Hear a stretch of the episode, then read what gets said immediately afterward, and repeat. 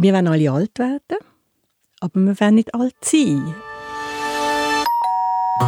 Wir leben und wohnen alle. Manchmal schon lange gleich, manchmal ein anders und manchmal gerade im Umbruch. Das Leben und Wohnen sind privat und gleichzeitig ganz fest von außen beeinflusst. Über das reden wir in diesem Podcast. Wie lebst du? Der Talk zum Wohnen und Leben in der Schweiz. Heute Leben im Alter. Vorausplanen ist wichtig. Hast du dir schon mal überlegt, wie du im Alter leben willst? Oder hast du schon mal mit deinen Eltern darüber geredet, wie sie sich wünschen? Unsere Gesellschaft wird gegen älter und bleibt auch fitter. Darum lohnt es sich, sich genug früher damit auseinanderzusetzen, wie man wohnen und leben als Seniorin oder als Senior. Ich bin Cheyenne und ich bin durch die Schweiz gereist, um hören, wie verschiedene Menschen hier leben und wohnen. Ich habe die unterschiedlichsten Wohnformen angetroffen und die jeweils von einer Fachperson einordnen Die Gespräche waren so spannend, dass du sie jetzt in ihrer eigenen Podcast-Staffel ganz hören kannst.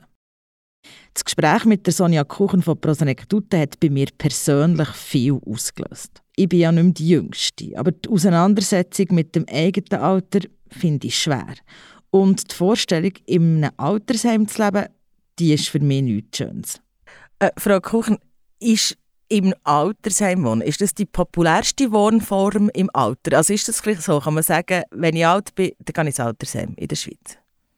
Heute würde ich das so nicht mehr unterschreiben. Ich denke, früher war das so gewesen, ist das wie normal gewesen, dass man dann ins Altersheim gegangen ist.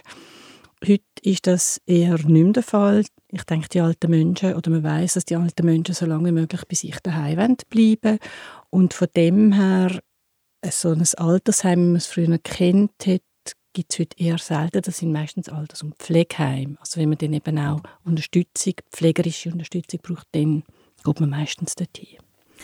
Er hat gesagt, jetzt, aber früher war das der gängige Weg. Gewesen. Warum? Ganz, ganz früher hätte es das auch noch nicht gegeben. Dann hat man ja daheim gewohnt. Man ist ja dann mehrheitlich ja ähm, rural, also ländlich gewesen, in der ganzen Schweiz. Es die grossen Städte noch nicht so gegeben. Und dann hat man bei der Familie gewohnt, so lange wie möglich. Dann hat es so die Mehrgenerationen-Haushaltungen gegeben. Das war normal. Gewesen. Und dann hat man eigentlich zu den alten Menschen geschaut, bis zum Schluss sozusagen. Und dann ist es so die Zeit gekommen, wo man zu den Kleinfamilien gekommen ist, wo natürlich die ganze Industrialisierung gekommen ist. Und dann hat man auch, ist man weggekommen von diesen Grossfamilien. Und dann hat man schauen, wo geht man denn mit den älteren Menschen her. Und dann ist es wie auch etwas Modernes gewesen. Die haben in so ein Alters- und Pflegeheim können. Und dann hat man die dort her Und heute ist das noch, das ist auch das Gewachsene, dass viele Gemeinden ja heute noch so Alters- und Pflegeheim selber haben und vor allem ihre Alterspolitik auf Pflegebett ja auch ein bisschen ausgerichtet haben. Ich sage jetzt das sehr, das ist sehr verkürzt, oder? Und ähm, jetzt merkt man, dass das eigentlich nicht mehr so den Leuten entspricht. Und gerade Corona hat ja jetzt gezeigt, dass ähm, viel weniger Leute, mehr ältere Menschen jetzt in die Alters- und Pflegeheim gegangen sind, weil man dort jetzt auch durch Corona Angst bekommen hat und man könnte nicht besucht werden zum Beispiel. Und auf der anderen Seite ähm, hat man so ein bisschen ein ähm, veraltetes Bild von den Alters- und Pflegeheimen, dass man das Gefühl hat, dort darf ich ja gar nichts machen, dort werde ich meiner Selbstständigkeit und Eigenständigkeit beraubt. Und Zahlen sagen aber auch auf der anderen Seite, dass eigentlich die heutigen älteren Menschen erst etwas ab 85 plus in Pflegeheim gehen, wenn sie eben so viel pflegerische Unterstützung brauchen, ähm, wo daheim fast nicht möglich ist, ihnen das zu geben. Was braucht es denn? Also 85 ist ein höchstes Alter. Was braucht es denn, für möglichst lang daheim bleiben? Eine gute Gesundheit braucht es einmal. Und vor allem brauchen die älteren Menschen heute man wird ja immer wie fragiler, sage ich einmal. Man muss nicht unbedingt krank werden, aber mit dem Alter wird man einfach, der Körper mag nicht mehr so fest. Braucht man einfach Unterstützung im Alltag. Wir stellen fest, dass das häufig auch gerade mal im administrativen Bereich zum Teil Unterstützung braucht oder beim Einkaufen oder beim Putzen daheim. Das sind alles Arbeiten, die mit der Zeit halt schwer werden zu machen, zum Kochen. Und vor allem brauchen sie soziale Kontakte. Wenn sie nicht krank sind und Pflege brauchen, sage ich einmal. Ab wann sollte ich dann quasi an denken daran, dass ich mich mal um das kümmern sollte. Weil eben, es geht um Gesundheit, die kann ich nicht beeinflussen, aber gehen wir davon aus, es, es ist so gesundheitlich in dem Bereich, wo ich finde, ja gut, jetzt habe ich vielleicht eine kaputte Hüfte oder so, oder so Brästchen, sage ich mal, wo wir durchaus, wo mir nicht das Leben ganz fest schwer machen. Wenn muss ich anfangen denken? Ans Wohnen im Alter? Ans, als Handeln, als Vorbereiten Handeln. vielleicht auch, ja. So früh wie möglich sage ich einmal, oder? Und das ist ja etwas, was man eigentlich nicht will. Also, wo, also man schiebt es so ein bisschen raus. Aber es ist natürlich schon so, dass je früher dass ich mich auseinandersetze, wie, was mir wichtig ist im Leben, wie ich wohnen auch wenn ich alt bin und vielleicht mal nicht mehr so gut unterwegs bin, umso besser, denn kann ich auch schon früh genug entsprechende Wohnformen für mich mal suchen, was passt mir kann ich daheim bleiben? Kann ich in meiner Wohnung bleiben? Ist die so zugänglich mit einem Lift zum Beispiel, dass ich nur dort herkomme, wenn ich im vierten Stock oben wohne? Ist das Badzimmer so eingerichtet, dass es ist eine Dusche drin oder ähm, habe ich noch eine Badwanne, wo ich vielleicht nicht mehr einsteigen kann? Auch dort kann man Anpassungen machen, je nachdem, sogar in Absprache, wenn es eine Mietwohnung ist, mit dem Mieter zum Teil. Es geht aber auch darum, wo brauche ich Nähe von einer Apotheke, von Einkaufsmöglichkeiten, sind Bus vorhanden. Also ich muss relativ, es ist sinnvoll, wenn ich früh fange zu überlegen, wie ich wohnen. Also wenn ich natürlich jetzt in einem Haus wohne mit drei Stöcken, wo gar nicht zugänglich ist, ohne Treppen und so, muss ich mir bewusst sein, dass vielleicht mal der Zeitpunkt kommt, wo ich Mühe habe, in dem Haus weiterhin zu leben, je nachdem, wenn ich mal mobilitätseingeschränkt werde, oder? Und meistens ist es eben so, dass man sich die Gedanken macht, aber nicht sich wirklich darauf einstellt und handelt. Weil das heißt ja, wenn ich in einem Haus bin und merke, später würde ich vielleicht mal in eine kleinere Wohnung, es ist auch weniger Aufwand zum Putzen und so oder zum Unterhalten, dann muss ich ja auch anfangen, mich trennen von meinen liebgewohnten Einrichtungsgegenständen zum Beispiel, oder? Und das ist auch etwas, wenn ich vielleicht mal sage, ja, ich gehe vielleicht auch mal in ein betreutes Wohnen, also mit, also in eine, in eine betreutes Wohnen, wo institutionalisiert ist, oder? Auch dort, das sind dann kleinere Wohnungen, oder ich gehe in eine Alterswohnung, oder ich gehe in ein Altersheim. Ich muss mir auch überlegen, was ist denn wichtig, was will ich mitnehmen? Und habe ich vielleicht noch ein Tier, dann muss ich mir auch überlegen, ja, kann ich denn in dem Altersheim, wo ich vielleicht her will, das Tier mitnehmen? Und so Sachen muss man sich wirklich eigentlich früh ähm, überlegen und wir wissen, dass das eben seltenst gemacht wird und dann plötzlich kommt ein Unfall oder irgendetwas, eine Erkrankung und dann muss von einem Tag auf den anderen muss etwas gesucht werden und das macht Angst. Es wird frustrierend, weil man vielleicht nicht dorthin kann, wo man will und das kann ganz verschiedenste Auswirkungen haben bis hin zu Depressionen, unglücklich sein etc., wenn man dann neu landet, wo man eigentlich gar nicht her wollte. Das würden wir jetzt in unserem Gespräch schauen, dass, dass wir da entgegenwirken können. Aber dort habe ich schon eine Frage. Also, das, das klingt bei mir an, warum haben wir denn so Mühe, uns mit dem so klar auseinanderzusetzen? Es ist wie ein Tabuthema. Woher kommt das? Ich denke grundsätzlich, wir wollen alle alt werden, aber wir wollen nicht alt sein. Erstens mal. Und ich denke auch, dass durch das, dass wir eben nicht mehr in Grossfamilien leben, erleben wir das Altwerden nicht mehr jeden Tag. Es ist keine Selbstverständlichkeit, mit dem Abbau zu sehen vom, vom Alter auch. Und das ist halt auch schmerzhaft, das ist nicht nur schön. Meistens wird man mit dem erst wieder konfrontiert, so in meinem Alter, so über 50 wenn die Eltern oder Geschwister oder Tanten oder so langsam alt werden und man merkt, wo sie davon anstehen und man Unterstützung davon bieten.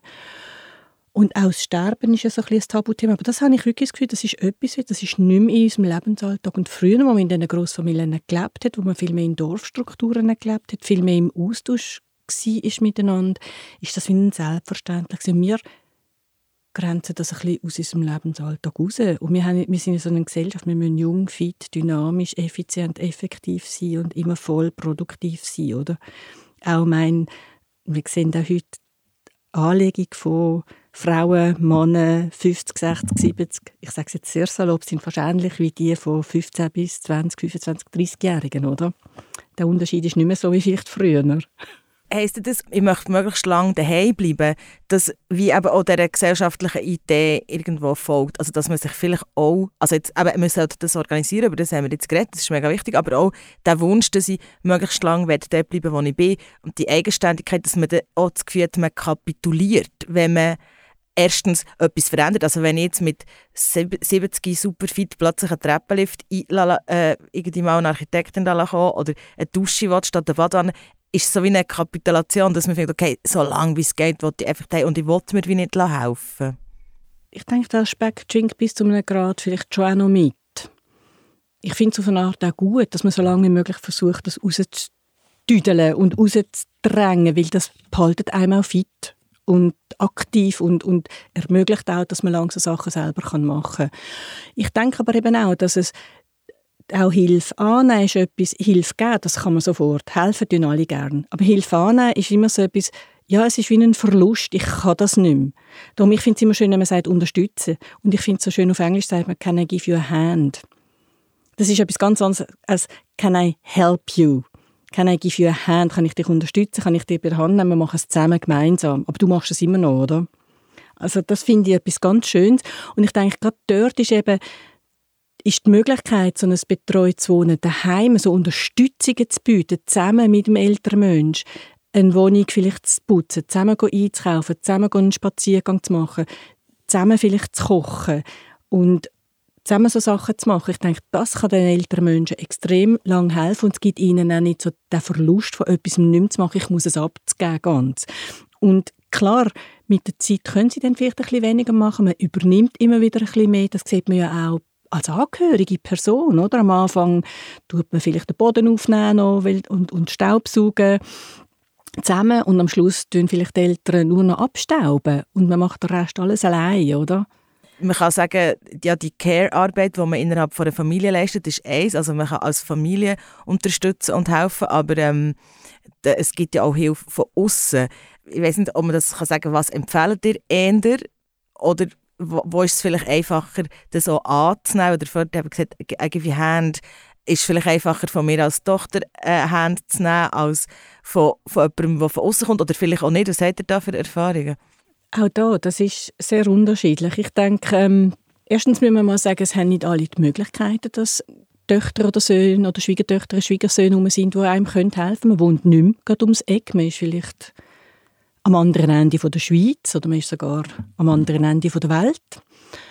Wenn aber Töchter, Söhne und so da sind, denke ich, ist es ähm, sinnvoll, wenn man gut schaut, was kann und will ich machen als Angehörige, was kann ich leisten, wozu bin ich bereit, aber sich auch Unterstützung holt, vielleicht von Professionellen oder von Organisationen, wo wo so Sachen anbieten über Freiwillige. Also da gibt es ganz häufig Angebote und ich denke, das ist auch wieder sehr individuell, was habe ich lieber vielleicht von meinen eigenen Angehörigen und wo kann ich aber auch das sehr gut durch jemanden, ähm, jemanden Fremden machen.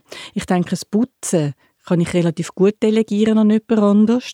Manchmal ist, also wenn man jetzt schon in die Körperpflege hineingeht, dann fängt ja schon langsam so einen pflegerischen Teil an, das ist nochmal anders. Aber so bei den Unterstützungen daheim, ich meine, spazieren gehe ich natürlich gerne mit meiner Tochter und mit meinem Sohn, äh, allenfalls. Aber das kann auch jemand anders machen. Aber ich denke, da muss man einfach gut schauen. Aber ich finde, wichtig ist, dass vor allem die Angehörigen sagen, das und das kann ich machen und will ich machen. Auch kann ich überhaupt leisten, dass es mir selber gut geht. Das Problem ist meistens, dass der ältere Mensch Mühe hat, Unterstützung von einem von einer externen Person, von einer fremden Person anzunehmen. Das ist eher bei der heutigen Generation manchmal noch schwierig. Wie spreche ich das als, sagen wir, Tochter, Sohn an, wenn eben diese Hilfe holen ist grundsätzlich vielleicht ein schwierig auch, man gesteht sich vielleicht nicht so ein, hey, ja, ich bräuchte eigentlich Unterstützung in irgendeinem Bereich. Wie, wie, tut man das im Familienkontext am besten ansprechen, dass man nicht gerade ja, die Mutter den Vater überfahrt oder dass es auch nicht übergriffig wird äh, und, und so ist so, ja, du brauchst jetzt Hilfe, jetzt nimm mal die Hilfe an. Gibt es da Strategien? Ich denke, eine ganz gute Strategie ist, dass man relativ schon bezittern und immer wieder das als Thema auf den Tisch bringt. Halt auch von den Angehörigen früh. Also wir haben relativ früh mit meinen Eltern, mit meinen Schwiegereltern das Thema auch angesprochen und gesagt, hey, wie geht das mit dem Alter? Hast du schon überlegt? Du wohnst da mit Stegen und Zeug und Sachen. Sie wissen ja auch, dass man selber braucht. Ich denke, dort braucht es eine offene Kommunikation und auch eine ehrliche Kommunikation. Und dann sagen, ich bin da für dich, wenn man das wirklich will. Es gibt auch solche, die sagen, ich kann das nicht, ich will das nicht, aus was für Gründen auch immer. Und das finde ich auch legitim. Und ich denke, es ist ganz wichtig, dass man beidseitig mal ihre Erwartungen, Wünsche, Bedürfnisse halt auch offenlegt. Und ich denke, wenn man das selber so nicht kann, müsste man vielleicht auch Unterstützung dazu holen. Und da gibt es auch wieder Möglichkeiten von Sozialberatungen, die einem da helfen in so einem Gespräch und auch moderierend dabei können und auch können aufmerksam machen, wo das ist. Und Prosniktute bietet ja auch so Beratungen zum Beispiel an, wo man das kann diskutieren miteinander. Wie ist es jetzt, wenn man, wenn man es klar hat und sagt, okay, so und so viel Care-Arbeit kommt wie von der Familie und so viel nicht, ist das auch eine finanzielle Frage? Also kann ich mir das überhaupt leisten, äh, dass ich zum Beispiel eine Putzhilfe habe oder eben, dass mir jemand geht einkaufen Also der hat vorhin gesagt, dass es Sachen gibt, es gibt so Nachbarschaftsdienste oder so, aber alles kann man ja wahrscheinlich nicht gratis haben. Gibt es da Möglichkeiten, gibt es da finanzielle Beiträge oder wie sieht das aus? Das ist äh, eine ganz berechtigte Frage und auch eine Frage, die uns als Organisation auch umtreibt, grundsätzlich, weil alles, was über Gesundheit, Krankheit, das Alter betrifft, dort haben wir Lösungen, sage ich einmal. Dort ist über das Krankenversicherungsgesetz wird das zahlt und abgerechnet. Betreuung, Unterstützungsleistungen dort, das ist nicht definiert und da geht man immer noch davon aus, das macht die Familie, das übernimmt die Familie oder eben Freiwillige. Also dort gibt es eigentlich keine gesetzliche Unterstützung in dem Sinn. Außer man ist krank, dann kann es der Arzt wieder verschreiben. Einen gewissen Teil an Putzen zum Beispiel oder so. Ähm, und dort machen wir uns auch als Organisation eigentlich stark, dass es möglich ist, auch für ältere Menschen, die jetzt finanziell nicht so gut bettet sind, dass man auch dort künftig würde Unterstützungsleistungen im Haushalt oder Betreuung von älteren Menschen mitfinanzieren über Ergänzungsleistungen. Ich meine, die, die sich leisten können, das ist klar, wir wissen, es gibt Dienstleistungen, die das anbieten, aber auch dort da rechnet man mit 50 Franken pro Stunde, oder? Und da kommen grosse Beträge dazu. Aber wir haben heute einen demografischen Wandel, wir haben mehr ältere Leute, wir haben kleinere Familien, das heißt, wir haben weniger Angehörige, die den älteren Menschen schauen können. Unsere jungen Frauen, die heutigen Frauen, so wie ich oder Sie jetzt auch, wir sind, also ich bin klar über 50, ich arbeite voll.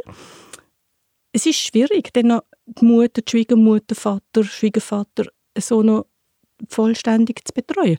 Außer ich reduziere meinen Job, das heißt aber auch wieder, meine AHVG-Rente geht auch wieder runter, oder? Also das sind so Sachen, wo, wo ich finde, ist etwas, was die Gesellschaft heute muss anschauen muss. Und wir können es nicht nur den Freiwilligen delegieren. Definitiv nicht. Es sind Arbeiten, die zum Teil von Freiwilligen auch geboten werden können. Aber Gerade beim älteren Menschen, bei solchen Arbeiten, da braucht es ein langjähriges oder ein, ein längeres verpflichtendes Engagement, immer wieder regelmäßig. Und das ist auch nicht die Tendenz der heutigen freiwilligen Arbeit eigentlich. Und die brauchen auch professionelle Unterstützung dann wieder. Wenn ich jetzt mich entschieden habe, okay, ich kann nicht mehr oder ich will nicht mehr daheim wohnen, dann hat er vorher gesagt, früher hat man gesagt Altersheim, jetzt ist Alters- und Pflegeheim. Und da gibt es ja auch nicht nur so das, was ich noch im Kopf habe, wo, wo, wo eben der hat auch gesagt, es gibt auch die, die, das ist so ein veraltetes Bild, so wie, okay, es ist eigentlich wie ein Spital und dann hat man zwei, drei Leute in einem, Zimmer und die liegen da in diesem Bett und, und haben wie nichts und haben ihre, ja, haben, haben nichts Persönliches, das ist ja heutzutage anders. In diesen Alters- und Pflegeheimen, was gibt es denn da für Möglichkeiten um Wohnformen so generell? Das ist auch nicht, ich teile mit drei Leuten das Pflegezimmer, oder? Da gibt es, glaube die unterschiedlichsten Möglichkeiten, oder? Es gibt, dass nur zwei Leute vielleicht zusammen ein Zimmer teilen, aber mehrheitlich wir heute glaube schon Einzelzimmer. Auch der Standard ist groß, zum Teil kann man eigene Möbel mitnehmen, zum Teil ist das aber vorgegeben. Das sind alles so Sachen, wo man aber dann wirklich halt, ich muss mich halt früh genug auseinandersetzen, was ist mir wichtig, wohin möchte ich. Und auch, damit man die Ängste kann abbauen Was ist denn, was können die bieten in diesen verschiedenen Alterszentren oder Pflegezentren, dass man vielleicht auch mal dorthin geht. Aber man muss sich auch bewusst sein, ich denke, ähm, ja, dort sind wirklich ältere, ältere Menschen mehrheitlich, die halt schon auch pflegerische Unterstützung brauchen. Und von dem her, dort sind, die, Richtungen sind natürlich super heutzutage das können sie sich gar nicht mehr leisten, dass es äh, gar nicht mehr, ähm, adäquat ist. Also es ist alles barrierefrei, hat begehbare Duschen und, und, und. Meistens haben sie auch Gemeinschaftsräume, ähm, mehrere Menüs, die man auslesen kann und so. Was zum Teil vielleicht noch eher ein bisschen einschränkend ist, sind halt vielleicht die Zeiten, die vorgegeben sind, wenn gegessen wird etc. Aber auch dort, man ist extrem in einem Entwicklungsprozess, dass man auch dort so gut wie möglich die Eigenständigkeit und Selbstbestimmung von dem älteren Menschen wirklich kann warnen und dann die auch gewähren, so weit wie möglich. Also das Bild von früher ist natürlich schon anders, aber es ist schon so, dass wir mal sagen, es sind natürlich mehrheitlich Leute in diesen Pflegezentren halt, wo älter sind, hochaltrig sind, 85 plus und mehrheitlich halt mit stärkeren Pflegedienstleistungen, die sie brauchen. Und darum, wenn man halt dann in so Heim geht, ist man manchmal auch vielleicht gerade ein bisschen schockiert, wenn man sieht, wenn die Leute dort am Tisch sitzen und essen, hat man das Gefühl, ich bin doch noch gar noch nicht so alt, oder? Es geht ganz fest um das, äh, um das Wählen, um, um, um finden, was für mich stimmig ist. Vielleicht könnt ihr äh, das ja sagen. Also, wenn ich jetzt weiss, okay, ich muss in einem halben Jahr gehen, das ist auch zu kurzfristig. Das ist ziemlich kurzfristig, weil die meisten Alters- und Pflegezentren haben Wartelisten. Zum Beispiel jetzt in einer Stadt Winterthur hat es ja mehrere Alters- und Pflegezentren. Die sind an verschiedensten Standorten. Das, eben die einen sind auch städtische, dann gibt es aber auch private.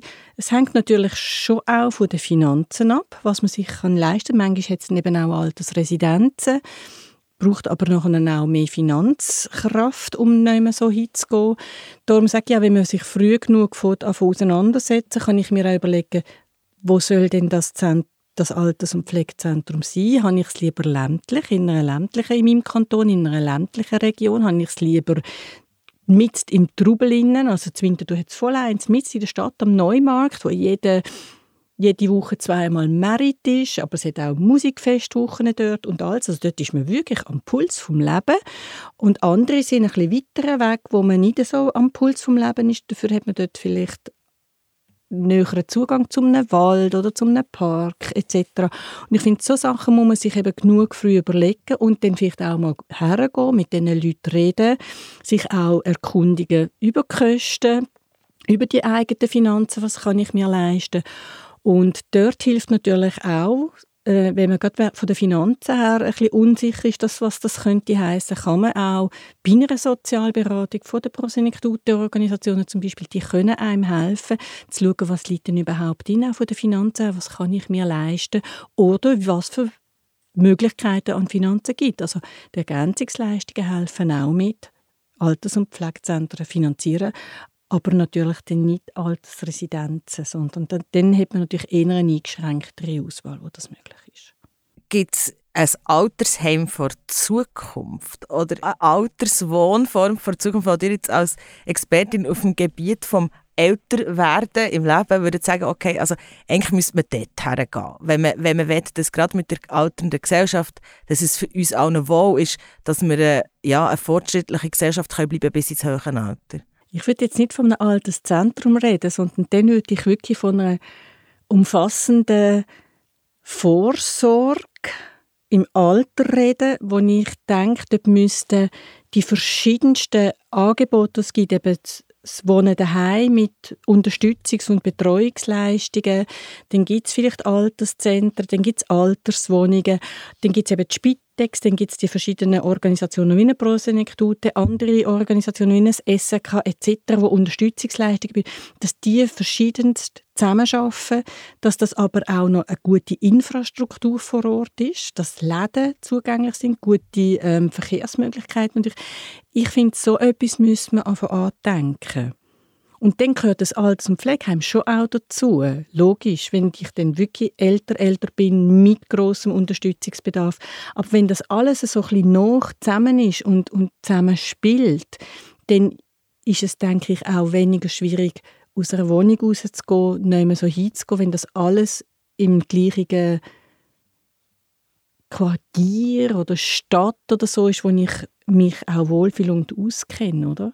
Und ich denke, das ist etwas, wo im städtischen Bereich schneller umzusetzen ist und auch schon eher ähm, am Andenken ist.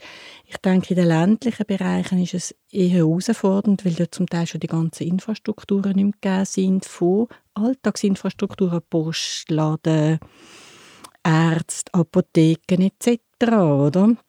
Und ähm, Dort muss man sich überlegen, ob man ja, vielleicht statt nur ein Alters- und Pflegezentrum vielleicht eben auch etwas macht, wo noch Wohnungen drin sind, wo man gemeinsame also Alterswohnungen hat, wo man aber wo man Mitbetreuung von außen, von vor Ort, wo aber auch im Zentrum gelegen sind, wo eben auch ein bisschen Kontaktmöglichkeiten hat, Austauschmöglichkeiten, die soziale Teilhabe am Leben vom Dorf auch noch hat. Dort ist es, glaube ich, recht herausfordernd.